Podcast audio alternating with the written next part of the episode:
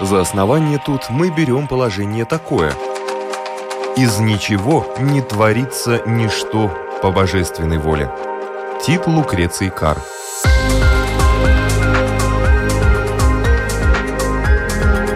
Дерзкие теории, смелые гипотезы, предположения, которые завтра могут стать аксиомами. Программа обо всем, что нас окружает. Природа вещей. На Латвийском радио 4.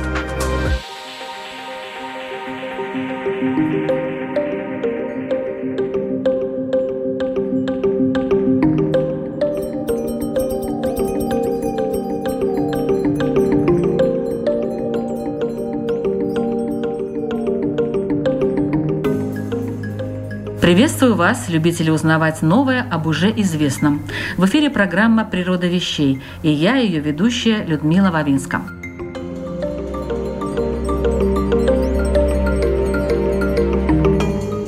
Как только человек научился вдумчиво вглядываться в небо, у него сразу появились вопросы. Их было много, но некоторые стали просто манией. Один из них – откуда мы? И второй – есть ли кто-то кроме нас? Ответы на эти вопросы люди ищут до сих пор и пока не нашли. Хотя есть некоторые данные о том, что некие формы жизни могут существовать на далеких планетах. Сколько их, как называются и где находятся эти планеты? По каким признакам ученым удается определить возможное наличие на них жизни? Сможет ли человечество когда-либо посетить одну из таких планет – на эти и другие вопросы сегодня я попрошу ответить доктора физико-математических наук, ведущего научного сотрудника Астрономического центра Физического института Российской академии наук, астрофизика Бориса Штерна. Добрый день, Борис Евгеньевич. Здравствуйте.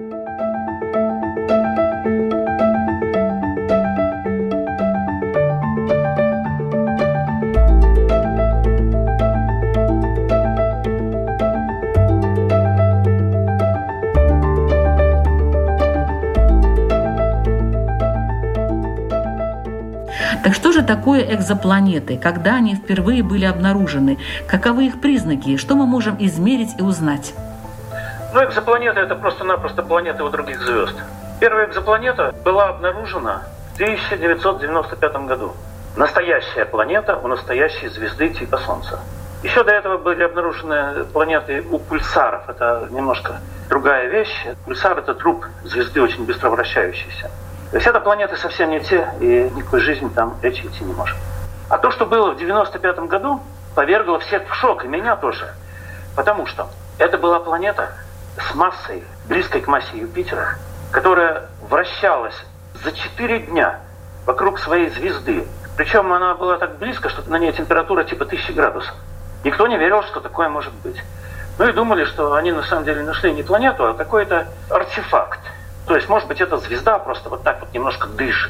И то, что она дышит, приняли за планету. Но все решилось примерно через три недели, уже стало ясно, что это действительно планета. Таких планет, по идее, не должно было быть, об их существовании никто не мог помыслить, но, тем не менее, нашли. Это были двое швейцарцев, Мишель Майор и Дидье Кело, но они получили Нобелевскую премию, в конце концов.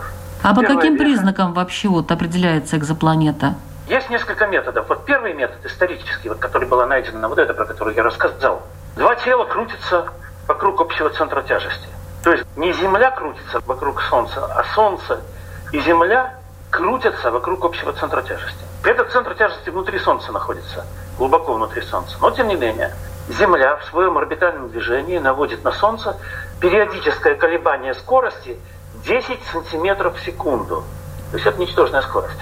А вот Юпитер наводит уже 10 метров в секунду на скорости. В принципе, это можно пытаться измерить. Как измерить? По смещению спектральных линий звезды. Спектральные линии, они широкие, то есть они соответствуют разбросу скоростей доплеровских километров в секунду. 6 километров в секунду, 7 километров в секунду. А надо вытащить метров в секунду. То есть это совершенно уникальная техника. И вот первые десятки, наверное, сотни, первые сотни экзопланет были найдены именно спектральным методом. А чем экспектр отличается от других планет, допустим? Ничем. Это в не планет мы меряем. Это мы меряем спектр звезды. Он отличается от спектра других звезд, у которых нет планет, тем, что он движется туда-сюда чуть-чуть, на метров в секунду. К нам от нас, к нам от нас. А если планет нет, так такого движения периодического нет. Вот и вся разница. То есть планету мы не видим. Мы видим звезду, мы видим периодические колебания скорости звезды. Вот как работает этот метод.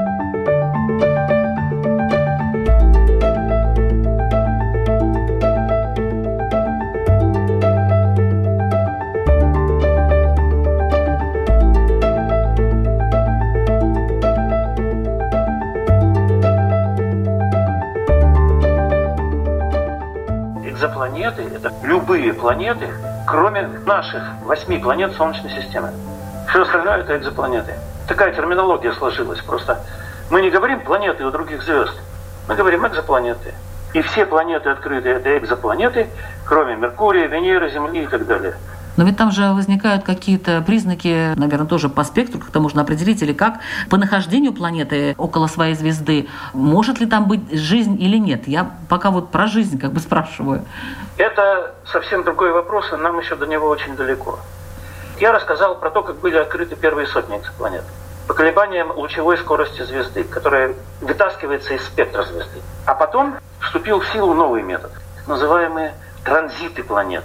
Транзит – это пересечение. То есть, если мы находимся точно в плоскости орбиты планеты, вокруг звезды, далекой планеты у далекой звезды, то время от времени эта планета для нас, с нашей точки зрения, пересекает диск звезды. И звезда немножко притухает – то есть мы видим не смещение спектра, а блеск звезды немножко подсаживается на какое-то время, на часы, на дни. И мы можем сказать, что эта планета прошла по диску звезды, но сразу мы не можем сказать этого. Мы должны выжидать, пока пройдет несколько орбитальных периодов. Мы увидим, что вот эти вот падения блеска маленькие, они периодичны. Это значит, крутится планета с четкой орбитой, с четким периодом, и иногда загораживает для нас свет звезды. Но неужели планета может загородить звезду? Вот я не представляю. У нас, по-моему, Солнце а такое не всю, огромное. Не всю. А и не надо всю. Земля загораживает одну десятитысячную поверхности Солнца. То есть для далекого наблюдателя, который будет видеть транзиты Земли, Солнце будет подсаживаться на одну десятитысячную своей яркости. И это видно. А если это Юпитер, то это уже не одна десятитысячная, это уже одна сотая, то есть гораздо больше, это уже вообще прекрасно видно. Я сам работал с этими данными, но там просто потрясающая точность совершенно. Ну и одна десятитысячная видна, то есть планеты типа Земли вытаскиваются методом транзита уже. Как бы это не было парадоксально. И произошла революция, то есть этот метод оказался очень плодотворным. Запустили в 2009 году космический телескоп Кеплер – который был как раз предназначен для поиска экзопланет, для охоты за ними. И он смотрел в одно место неба, и в этом куске неба примерно 200 тысяч звезд, яркость которых он мог хорошо измерить. И вот там он нашел около 6 тысяч экзопланет. Ну, немножко меньше. Надо еще уточнить, что там не все из этих 6 тысяч проверены, и проверенных уже и другими независимыми методами все равно там 4 тысячи. То есть огромное количество экзопланет вот так вот обнаружено. Это был большой прорыв. К сожалению, Кеплер рано сломался. Он даже не совсем сломался, просто он немножко испортился и вынужден был перейти на другую программу, где он перестал видеть планеты с большой орбитой, типа Земли. Поэтому он не видит точных аналогов Земли. Он может видеть, скажем, Меркурий, которого год меньше. И все равно, потому что из его статистики, из статистики Кеплера, можно вытащить приблизительный факт, но очень такой яркий, что примерно 15, а то и 20 процентов звезд типа Солнца имеют планеты типа Земли на орбите типа Земли, то есть в зоне обитаемости так называемой, то есть там, где температура нормальная, там, где может быть жидкая вода и так далее, и так далее. Это очень много. Это значит, что в галактике таких звезд миллиард с планетами типа Земли. Но их трудно найти конкретно, ближайшие из них. Можно найти очень далекие, а чтобы найти ближайшие, у нас сейчас не хватает средств, не хватает хорошей техники. Вот такая ситуация. Но то, что я сказал, это очень оптимистический факт. Он мало чего говорит о том, есть ли там жизнь.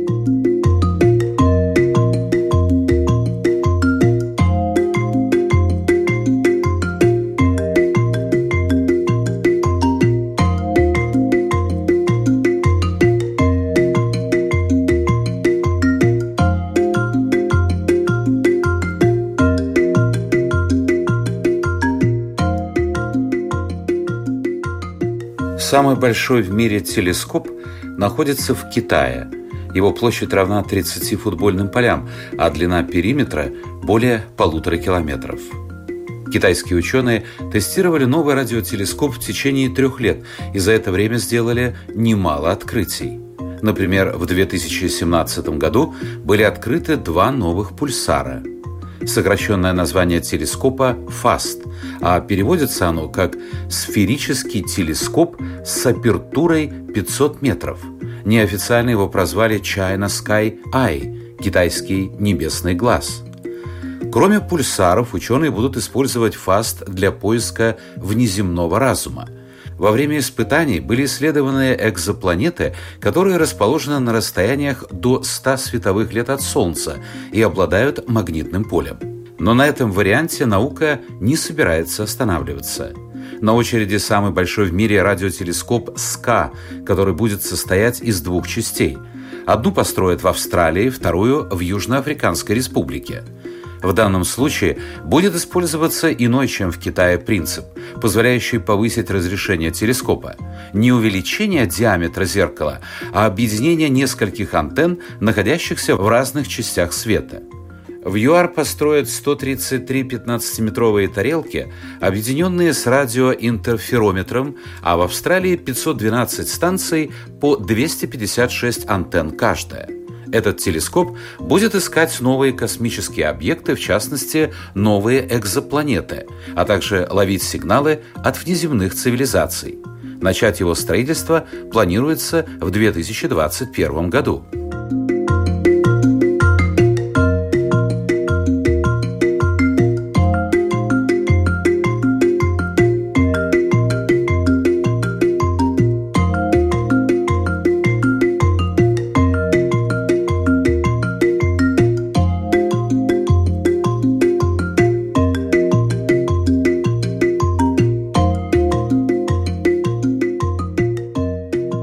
А почему вообще у звезд появляются планеты?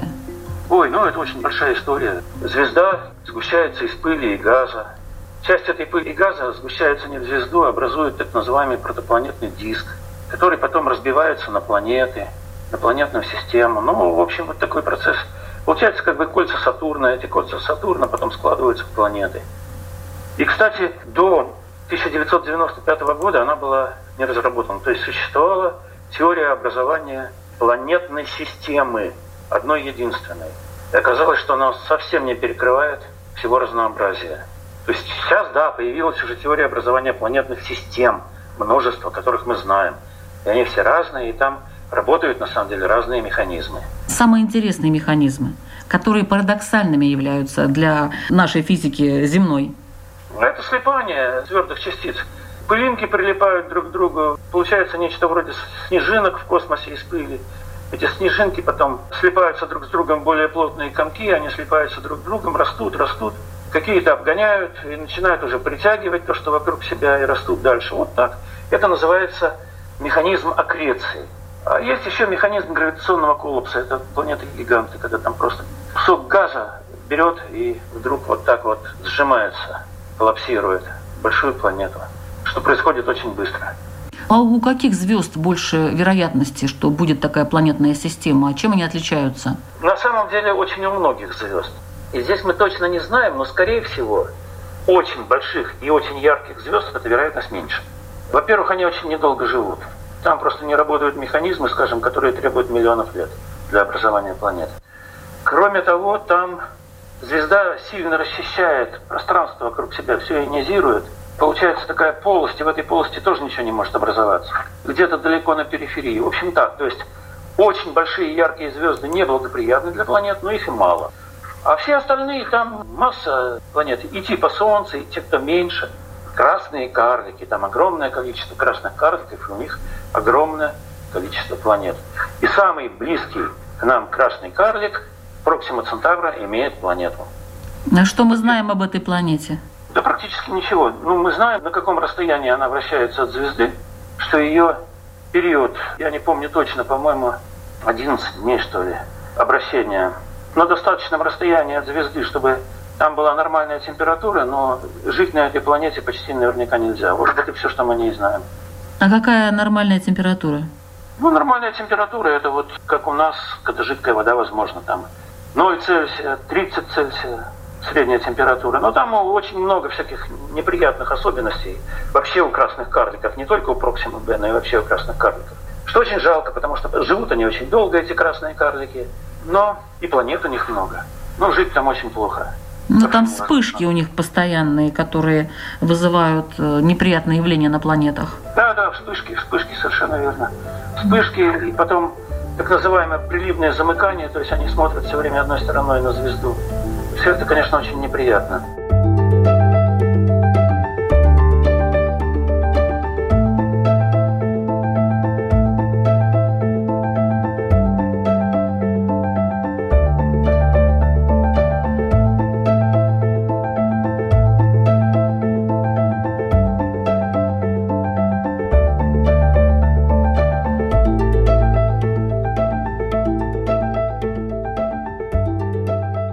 Интересно, какие бывают формы жизни?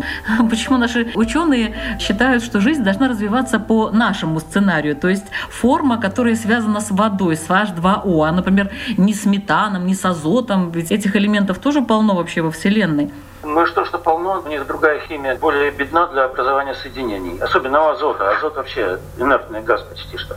Ну, не совсем инертный, конечно, достаточно инертный. С метаном просто не знаю. Наверное, люди как-то смотрели эти вопросы, никакого энтузиазма по этому поводу я не видел. То есть, скорее всего, вода и почти наверняка углерод, потому что ни один другой элемент не может образовывать такого богатого набора разных соединений. Только из этих соображений. А реально мы, конечно, ничего не знаем. То есть вдруг там существует какой-нибудь трюк, которого мы не понимаем. Но, скорее всего, да, это вода и углерод. То есть мы можем искать таких же братьев по разуму, так в кавычках, если взять это слово, как и мы, если, скажем, вот природа берет это разнообразие жизни, которое существует на Земле, и где-то там клонирует в таких же условиях. Ну, не клонируют, а независимо воспроизводят. Да, да, да. Там Конечно, тоже люди да. могут быть, интересно. Конечно, да. Но мы уверенно говорим «да», только по той простой причине, что планет и звезд гигантское количество. И даже если вероятность этого ничтожна, где-то она должна была реализоваться. То есть где-то, конечно, жизнь должна быть. Вопрос где. И вот здесь хороших новостей у нас нет, к сожалению. То есть очень может быть, что жизнь это просто редчайший феномен, связанный с какими-то очень маловероятными случайностями благоприятными. Но, во всяком случае, так говорят те люди, которые занимаются происхождением жизни. Особенно развитая жизнь. То есть где-то жизнь есть, но, скорее всего, далеко. Но это не значит, что ее не надо искать. Пока мы живы, мы должны искать жизнь. Хотя еще не умеем. Ну вот это интересное наше стремление найти обитаемые миры, начиная с простейших форм жизни. Ну хорошо, мы увидели там какую-то молекулу, ой, какая радость. А в чем смысл? Есть некоторые вещи, которые трудно объяснить иначе, чем жизнью. Этих вещей не так много. Они называются немножко неудачно на русском биомаркеры. По-английски это biosignatures. Биомаркеры, потому что это медицинский термин. Но, тем не менее, и люди, которые этим всерьез занимаются, говорят, что биомаркер – это ерунда, как правило. Что их можно изобразить чем угодно, любым другим процессом. Но, тем не менее, есть примерная вот такая ситуация, когда можно сказать, что да, скорее всего, с очень большой вероятностью, вот это результат жизни. Значит, что это за результат? Это планета у звезды, типа Солнца. Планета, ну, аналог Земли. И у этой планеты много кислорода. Много кислорода можно набрать без всякой жизни. Но в другом случае, если планета ближе, если звезда очень активная, там есть процессы, которые генерят кислород из воды. Но вот если звезда спокойная, планета далекая, кислорода много, то это очень сильное указание на жизнь. Вот, пожалуй, единственный случай. И то он не стопроцентный. А откуда вообще вода появляется на планетах? Ой, воды вообще очень много. Воды полно везде. Ну, у нас есть целые ледяные планеты гигантские, Уран и так далее. Воды на уровне Земли в Солнечной системе было довольно мало, а во внешних областях ее было огромное количество. Ну и потом всякие ледяные глыбы, кометы и так далее.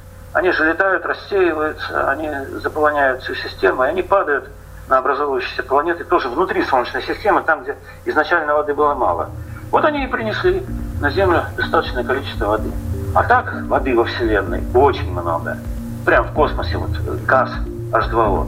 И вот ледяные планеты тоже огромные. Там ледяные спутники у Юпитера есть, например, целиком из льда. То есть вода не проблема.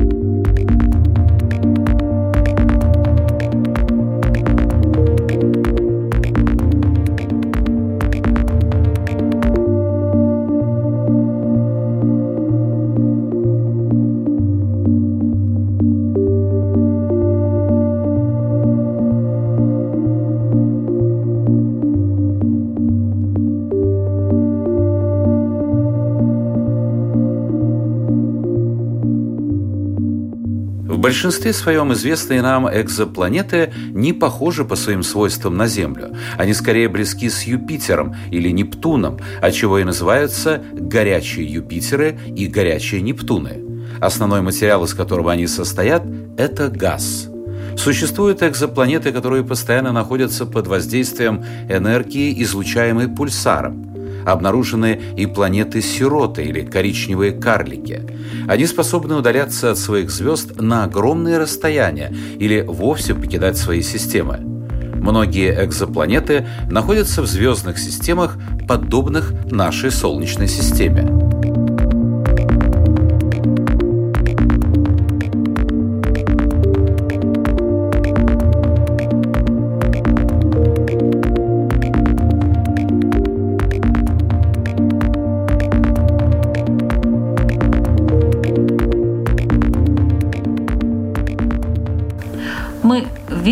Фиксируем приборами свет, который звезда испустила миллионы, может быть, миллиарды лет назад. А что мы знаем о Вселенной сегодняшней? Мы можем что-то сказать? Или все, что до нас доходит, это было давно-давно, и, так сказать, мы сейчас даже не знаем, в каком мире мы живем на самом деле? Все мы прекрасно знаем. Миллиарды лет – это далекие галактики в ранней Вселенной, мы их видим. Близкие галактики – это миллионы световых лет, мы их видим миллионы лет назад. Они никак не изменились. Миллионы лет – это мгновение по сравнению с временем жизни Вселенной, по сравнению с временем ее эволюции. Нормальные звезды, которые вокруг нас, это световые годы, десятки световых лет. То есть это все совсем близко. Мы их видим, какие они были несколько лет назад, они миллионы лет никак.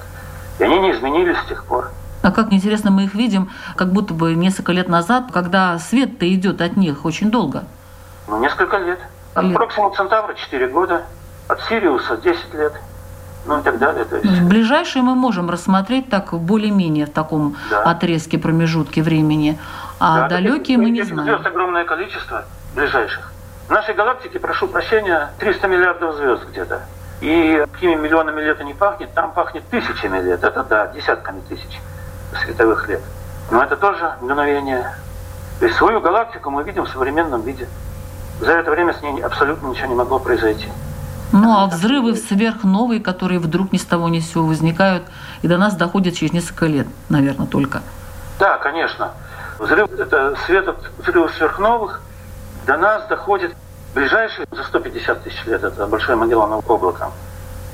А большинство сверхновых, которые мы видим вот изо дня в день, это далекие галактики, это ранняя Вселенная. Там действительно до миллиардов лет. То есть они когда-то взорвались. Но взрываются на самом деле мало какие звезды. Мы точно знаем, какие. Уже есть признаки этого, да, что они да, взорвутся? Прекрасные признаки, совершенно четкие признаки, да. Например, есть звезда, про которую мы знаем, что она вот-вот взорвется. Это Киля. И любимая всеми нами Бетлюгези, которая тоже взорвется в обозримое время. В обозримое в смысле? Тысячи, десятки тысяч лет, вот угу. так вот. Ну, на нас Знаете, это не повлияет, да, каким-то образом таким плохим? Да никак. Это будет праздник, это красотища будет. Конечно, никак не повлияет. А солнце никогда не взорвется. Просто потухнет. Да, конечно, превратится в белый карлик, сбросит оболочку, станет очень ярким на какое-то время небольшое, потом превратится в белого карлика и будет потихоньку угасать.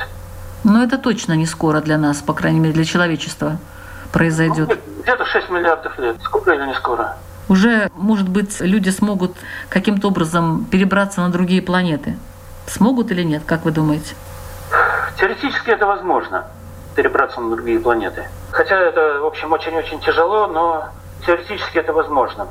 Причем ни один человек никогда не перелетит на другую планету. Это абсолютно исключено, потому что путь до ближайшей планеты в лучшем случае это тысячи лет. Ну, может быть, сотни. Это на самых-самых таких мощных современных технологиях. а других не будет существовать.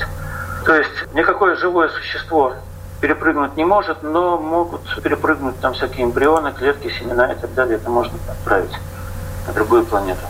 Ну, можно же отправить какую-то экспедицию представителей пяти раз. Ну, так они помрут по дороге. Ну как, соответственно, они должны там как-то размножаться, жить, и какое-то поколение, может быть, достигнет этой планеты. Куда ну, это так называемый корабль поколения, это совершенно безумная гипотеза. То есть вы в это не верите? Да нет, абсолютно. Это вы представьте себе, сколько надо всякого барахла тащить, чтобы там размножилось много поколений. Да еще с большой скоростью. Нет, конечно. И эти люди потом горло друг друга перегрызут, скорее всего. Там очень много поколений понадобится. Почему вы так думаете? Может быть, когда-нибудь человечество сможет таким образом послать какую-то маленькую планетку, ну, такую целенаправленно в какую-то сторону. Может быть, это такой очень большой корабль в виде планеты, и там все это будет производиться, воспроизводиться. Не надо много, как вы говорите, барахла брать с собой. Может такое быть? И кто знает, может быть, это нас послали куда-то? Уже на этой планете Земля. С какой стати? Почему? Откуда? Вот не знаю. Уже забыли, наверное, мы, откуда нас послали. Ну, то есть в этом нет никакой логики, в этом предположении. То есть его опровергнуть невозможно, но и логики в нем особой нет. Потому что, понимаете, была бы логика, если бы Вселенная была вечной. Да, можно было бы сказать, тысячу миллиардов лет назад где-то там возникла цивилизация и перескочила куда-то к нам, допустим. Да нет, конечно, на Земле жизнь возникла 4 с лишним миллиарда лет назад, а Вселенной там всего 14 миллиардов лет. То есть она возникла практически сразу, как только она смогла возникнуть. Только для нее сложились благоприятные условия.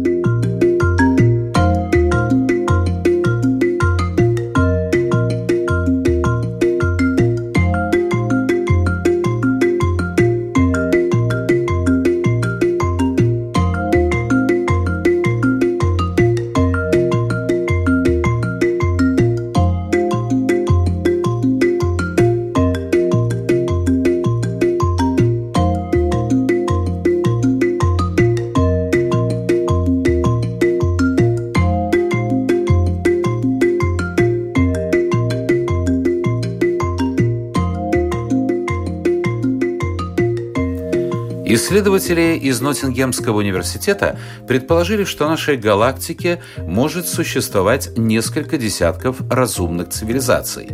Ученые основывались на так называемом принципе Коперника, который гласит, что Земля не уникальна и должны быть планеты с аналогичными условиями, а, следовательно, ничто не препятствует зарождению жизни и даже разума в других местах во Вселенной. Авторы исходили из предположений, что жизнь на других планетах зарождается и развивается примерно так же, как на Земле. Поэтому они ввели в расчеты два ограничения. Первое. Для формирования разумной жизни на других планетах требуется времени не меньше, чем на Земле – 4,5-5 миллиардов лет.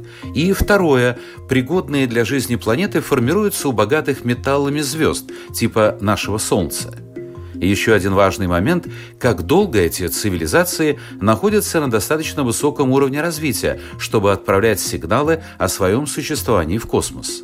Авторы называют их активными разумными цивилизациями.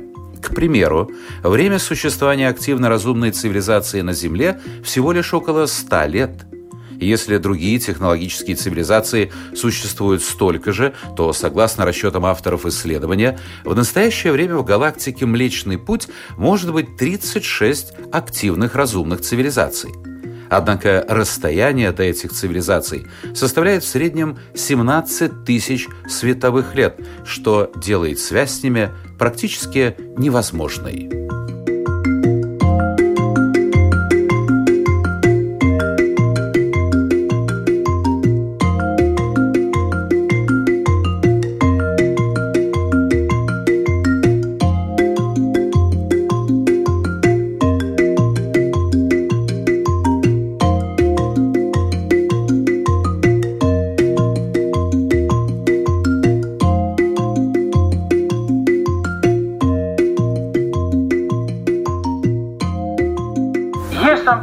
Надежды, если очень долго ждать, единственное, что может быть, то какая-то звездная система может пройти очень близко к нам.